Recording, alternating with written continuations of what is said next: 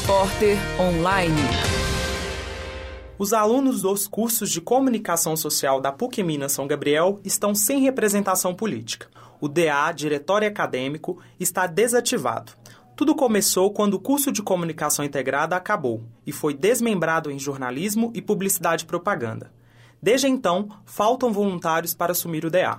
O representante de turma do quarto período de jornalismo da PUC São Gabriel, Bruno Inácio da Silva, diz que é difícil assumir o DA, porque seria preciso muito tempo e comprometimento. No campo São Gabriel, o DCE, Diretório Central dos Estudantes, também está desativado há pelo menos quatro anos.